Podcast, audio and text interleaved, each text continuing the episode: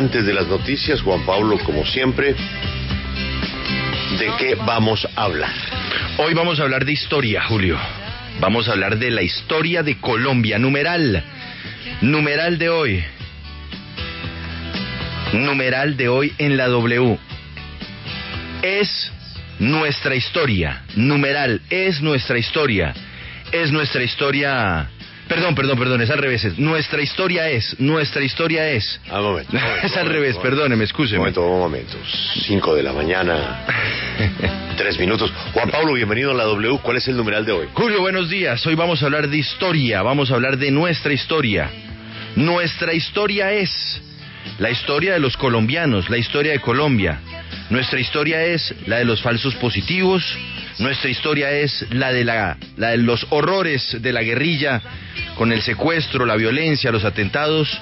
Nuestra historia es. ¿Por qué nuestra historia es, Julio? Por la polémica que se armó por cuenta de una guía educativa de una profesora en el Valle del Cauca, en la ciudad de Cali, que le proponía a sus estudiantes de grado noveno que hicieran un trabajo de investigación sobre los falsos positivos. Y entonces eh, hacía preguntas como, por ejemplo, determine quiénes son los responsables de los falsos positivos. O preguntaba qué responsabilidad tuvo Álvaro Uribe Vélez en los falsos positivos. Y así, varias preguntas que generaron mucho, mucho malestar. Por ejemplo, preguntan qué es la JEP y para qué fue, eh, fue creada. O quiénes fueron los encargados de planear, ordenar, ejecutar y llevar a cabo los falsos positivos. Por eso numeral nuestra historia es, porque sorprende una tarea así por parte de una profesora cuando eh, la justicia ni siquiera ha podido determinar quiénes fueron los responsables, quiénes ordenaban, quiénes ejecutaban los falsos positivos en Colombia. Pero también nuestra historia es la del conflicto. ¿Cómo contar la historia del conflicto colombiano cuando este continúa? la historia del conflicto de la mano del narcotráfico, de la guerrilla, de los grupos paramilitares. Numeral, nuestra historia es, nuestra historia es la del paramilitarismo, nuestra historia es la de la violencia, nuestra historia es la que cuentan los profesores, la que cuentan los historiadores, nuestra historia es la que tienen que tratar de ver cómo estructuran en las aulas los maestros porque todavía no hay guías para enseñar estos episodios que hacen parte de nuestra historia? Nuestra historia es la que hay que contar para no repetirla, pero ¿cómo hacemos para contar algo cuando aún no se ha determinado desde las más altas instancias de la educación, es decir, desde el ministerio, cómo contar episodios como este? ¿Cómo decirle a los niños qué fue lo que pasó hace 15 años, hace 20 años, cuando hubo paramilitarismo, cuando ocurrió la Operación Orión, cuando se dieron hechos lamentables, dolorosos como los del Salado o los de Bojayá. Numeral, nuestra historia es. Nuestra historia es difícil de contar y por eso hoy queremos que los oyentes de la W nos ayuden a identificar esa historia que se tiene que contar en Colombia y cómo contarla. Por ejemplo, veo una noticia de última hora de Laura Palomino. Es que llaman a Ernesto Samper a declarar sobre el caso de Álvaro Gómez Hurtado. Nuestros nietos, ¿qué le van a decir a, sus hijos? ¿Quién mató a Álvaro Gómez Hurtado? Nosotros estamos en que la orden la dio las FARC, pero no han presentado una sola prueba, dice la familia, ¿Mm? que insiste que fue un crimen de Estado perpetrado por el Estado de entonces de la mano de narcoparamilitares. Entonces, esos nietos que, le dicen a los hijos, había un señor muy importante, conservador, que se llamaba Álvaro Gómez Hurtado. Entonces, los hijos de esos nietos suyos, Juan Pablo, van a levantar la mano y van a preguntar, ¿y quién era Álvaro Gómez Hurtado? Le hacen un perfil. ¿Y quién lo mató? ayer volvieron a llamar a Ernesto Samper para hablar del caso. Pero ¿acaso las FARC no habían confesado? Si están llamando desde una corte, desde una instancia judicial, a Ernesto Samper es porque no le están creyendo a las FARC. ¿Quién va a escribir ese pedazo de la historia? Es que ese es el lío. Pero además, Julio, súmele un elemento de complejidad. Y es que si aún la justicia no ha determinado casos como este y tantos otros, entonces para un equipo de educadores resulta muy difícil no solamente dictar una clase, pero también calificar. Si nos devolvemos a la tarea de la profesora en Cali, entonces ella cómo determina qué estudiante responde bien o responde mal si ni siquiera la justicia ha sido capaz de responder las preguntas que ella está planteando en su guía educativa para los estudiantes en eh, la ciudad de Cali. Por eso hay un lío a la hora de contar nuestra historia. O estamos enfrentándonos a una situación muy, muy complicada porque de qué manera podrá darse una única versión o por lo menos una versión completa sobre nuestra historia. El caso de Álvaro Gómez es uno, pero el caso de Jaime Garzón es otro. Y ahí usted puede sumar y lo de y el eh, homicidio de los eh, grandes líderes políticos de la década de los 90 o la muerte de los líderes sociales. Bueno, numeral, nuestra historia es, Julio, algo que hoy por hoy, para los últimos 20 años, resulta muy difícil de contar. Y entonces los profesores están enfrentados a una situación muy compleja. Y es tenerse que inventar estrategias para, para que los muchachos entiendan lo que pasó. Pero ahora entonces también surgen las críticas, porque a esta guía de la profesora muchas voces han salido a señalar que es la prueba de que los profesores están eh, de alguna manera adoctrinando a los niños desde las aulas cuando les hablan de falsos positivos, cuando hablan de las madres de Soacha, cuando hablan de la responsabilidad del expresidente Álvaro Uribe en los falsos positivos, en fin. ¿Es adoctrinamiento o es un esfuerzo por contar la historia del país? Por eso nuestro numeral, nuestra historia es, nuestra historia es incompleta, nuestra historia es imposible de contar, nuestra historia es algo que mientras no exista justicia, pues va a ser muy, muy difícil de podérsela explicar a nuestros niños. Por eso nuestro numeral, nuestra historia es.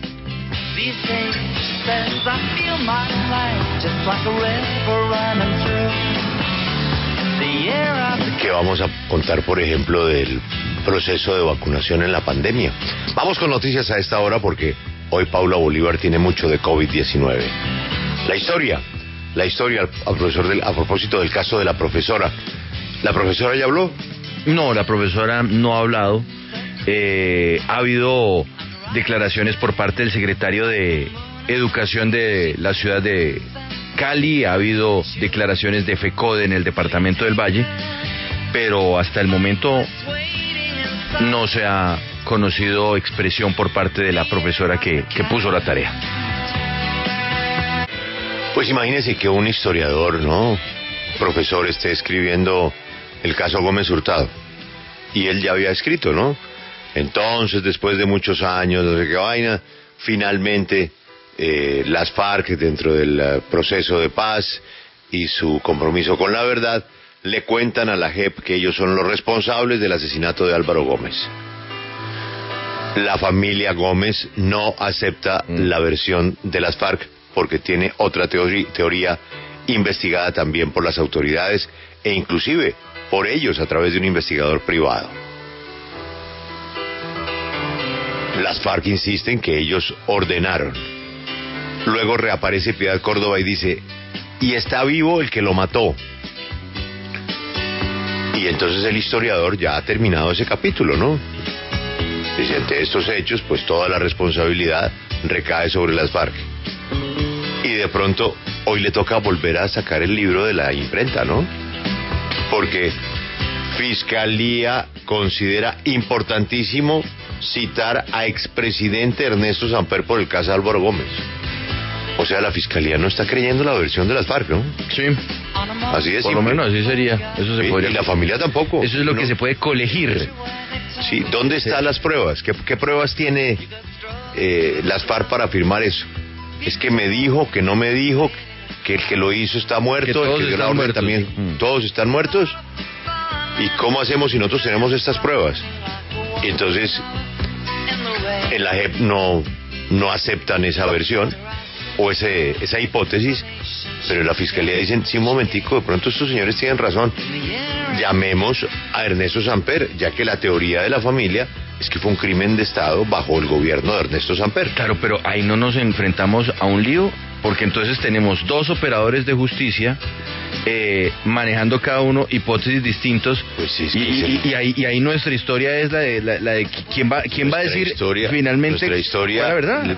El- profesor lo que tiene que poner, el profesor, es que eh, este fue un país que durante esta, una de sus épocas más turbulentas, nunca arregló su justicia.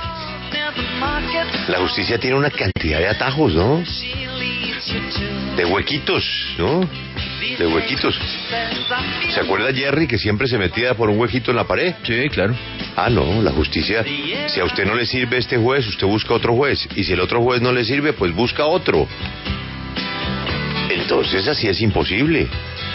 Y después usted dice que el juez no le da garantías porque al juez, esa, esa corte, esos magistrados tienen relación con fulano, fulano y fulano. Y también como algunos de esos jueces son escogidos en otra corte por el Congreso de la República, ah, pero ahí hay una connotación política y este también es un crimen político. En fin, es imposible llegar a la verdad.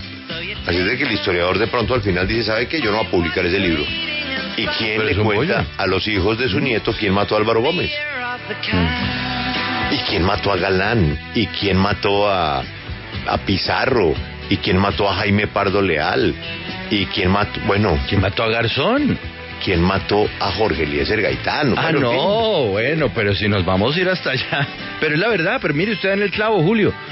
O sea, los profesores de ciencias sociales hoy día, los profesores de historia en los colegios, a la hora de contar el asesinato de Jorge Eliezer Gaitán, tienen que seguir contando la historia de que lo mató un señor llamado Juan Roa Sierra y que no se sabe nada más. Punto. O sea, nos quedamos con eso. O sea, nuestra historia es incompleta. Así de sencillo. Es una historia incompleta. Y así, muy difícil, muy difícil explicarle a los jóvenes de hoy el por qué el país ha seguido la senda que ha venido viviendo durante todos estos años. Nos vamos eh, inmediatamente con los oyentes. Dos de ellos y nos vamos a COVID. Diana, buenos días. Días, ¿cómo está? Mire, yo soy licenciada en Ciencias Sociales y yo les pregunto a ustedes, ¿dónde queda la libertad de cátedra y el sentido crítico de los estudiantes? O sea, lo que dice Juan Pablo, no contamos la historia como debe ser respecto a José Eliezer Gaitán, pero le dejamos de contar a nuestros chicos la situación actual. Yo en mis clases he hablado respecto a los falsos positivos, respecto al SMAT, respecto a muchas circunstancias actuales y coyunturales que los estudiantes ven, que los estudiantes viven. ¿Qué les digo a ellos? Su profesora de Ciencias Sociales no ve las noticias, su profesora de, de Ciencias Sociales no habla de la coyuntura nacional.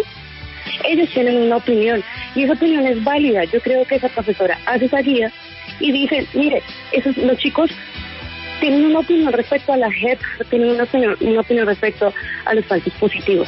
Y sobre esa base contestan. En ningún momento la profesora les está guiando o les está diciendo, ustedes tienen que contestar esto. Creo que menospreciamos la capacidad de los estudiantes y menospreciamos la capacidad o el objetivo que tiene esa profesora. Yo invito a la sociedad a que hablemos de esas circunstancias y pongamos a nuestros jóvenes a hablar y que ese sentido crítico en nuestros chicos renazca aún, o sea, nazca y renazca cada vez más. Porque ¿qué vamos a hacer? Crear, eh, educar chicos para que vayan a una universidad y ahí los aplasten porque no saben pensar, porque no tienen un sentido crítico sobre las circunstancias. Profesora, profesora, eh, me interesa mucho hablar con usted por su experticia. Eh, en temas como falsos positivos o asesinatos políticos, estamos hablando que ese foro usted lo habla, lo habla y lo comenta con sus estudiantes sin, sin llevarlos por algún camino, alguna conclusión, sino abre usted el tema y hay un tema y, hay- y ahí hay un escenario de, de discusión absolutamente válido o de preguntas. Estamos hablando de muchachos para hablar estos temas de qué edad, más o menos. Aproximadamente 15 años, noveno, décimo, once, he tocado los temas. Perfecto. usted está entonces en esa discusión y por allá en la última fila un muchacho levanta la mano, usted le da la palabra y él le pregunta, profesora, por ejemplo, yo oigo hablar mucho en las noticias de Álvaro Gómez, usted ya nos contó quién era Laureano Gómez, quién era Álvaro Gómez, estamos hablando de un expresidente, de su hijo que quería ser presidente y saliendo de una clase, eh, usted nos contó que le pegaron unos tiros y lo mataron. Y le pregunta, profesora, ¿quién mató a Álvaro Gómez? Y usted la semana pasada se había quedado con las últimas noticias. Y usted pues eh, consulta y no encuentra que haya historia sobre, sobre esto porque es muy reciente. Y usted le dice al muchacho, pues mire, imagínese que después de tantos años de la familia esperar, eh, los señores de las FARC en la jurisdicción especial confesaron el crimen. Así es de que hasta ese momento eran las FARC. Pero ¿cómo le parece que esta mañana, profesora, esto fue ayer, otra corte, otro juez, otro investigador, la fiscalía dice, no, no, no, no, no, queremos oír a Ernesto Samper. Queremos oír a Ernesto Samper a ver qué nos puede contar de este crimen. Ahí cómo maneja una profesora esa situación para aclararles una noticia de, de nuestra historia a sus muchachos, profesor. Julio, ese tema yo lo toqué el año pasado con los chicos respecto a los, los crímenes de Estado. Y eh, cuando estuvimos hablando de los diferentes crímenes de Estado, se basa uno en las investigaciones que hay. Si en este momento yo le dijera a mis estudiantes, bueno chicos, vamos a hablar sobre el crimen de Estado de Álvaro Gómez Hablaríamos de la, lo que usted dice, hablaríamos de la historia de quién era él, cómo fueron las circunstancias del país en ese momento, hablaría de lo que fue el proceso 8000, hablaría de la convulsión que hubo en ese momento, pero además diría, las investigaciones que hay son estas y estas. Hay estas dos teorías al respecto. Ellos tienen la capacidad de analizar cuál les parece más adecuada. Yo simplemente como profesora digo, mire, hay estas dos. ¿Qué es lo que hace uno respecto también? Vuelvo al tema, a la JEP. Uno dice, mire, se creó un proceso de paz. También hemos hablado de los procesos de paz. ¿Qué hace un Estado? Si funciona, si, si eh, acata o si eh, respeta los acuerdos de paz o no los respeta. Ah, bueno, vale, si ustedes que consideran que no, ¿qué debería ser el Estado? ¿Qué es el ser y qué es el deber ser? Eso es lo que uno debe plantear como docente dentro de su cátedra, independientemente de la que dé.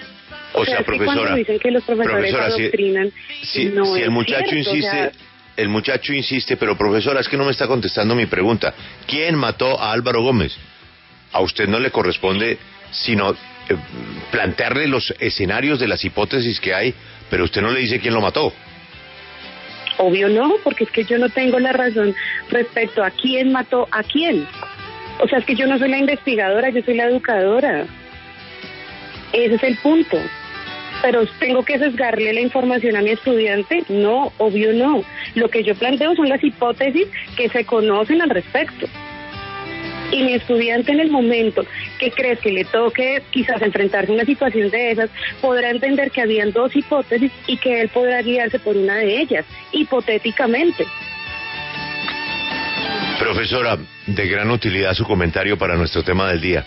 Usted me dice que es profesora en qué ciudad y en qué centro de educación. En uno privado en Bogotá. Y no puedo saber el privado cuál es porque yo quisiera ser alumno suyo. no, Julio, muchas gracias. No, no, quisiera que el colegio se viera ahí. La entiendo. Profesora, muchas gracias, muy amable. Vale, a ustedes gracias. A ver, Juan Pablo, esta profesora le arregló su tema del día. No, pues es que explicó... ¿Qué cuento también echado? Ese es el lío. Explicó cuál es la estrategia docente. O sea, sencillamente lo que se está buscando es plantear unas preguntas para que los mismos estudiantes se den cuenta que no hay respuestas. Eh, eh, eh, esa es la radiografía de la tarea que puso la profesora en Cali. O sea, no se trata de determinar o que un profesor resuelva los líos que la justicia no ha podido resolver. Es sencillamente dejar sobre la mesa los distintos puntos de vista que hay y sobre todo que los estudiantes investiguen y se den cuenta que hay puntos de nuestra historia que están sin resolver. Hay otro, hay otro oyente a esta hora en la W. Es que, Julio, Juan Pablo, lo que dice la profesora es muy eh, pertinente en este momento porque Julio hacía una pregunta y era cuando un estudiante dice, ¿quién mató a Álvaro Gómez? ¿Quién mató a Galán? ¿Quién mató a Gaitán? Pues no sabemos, pero nos contaron la historia de esos asesinatos. Entonces, ¿por qué no contar la historia de que tuvimos una época de horror de paramilitarismo o una época de horror de falsos positivos? No sabemos, no, todavía hay muchos responsables, todavía todos los días en las noticias estamos diciendo, vea, ¿Por qué no extraditan a este señor que tiene parte de la verdad de los falsos positivos? ¿Por qué estos militares que ya han confesado, pues todavía no han entrado a la JEP, etcétera? Pero es algo que seguimos contando todos los días. Sin embargo, eso no significa que los jóvenes, las nuevas generaciones y los niños no puedan conocer la historia de Colombia. Eso hace parte de la historia de Colombia.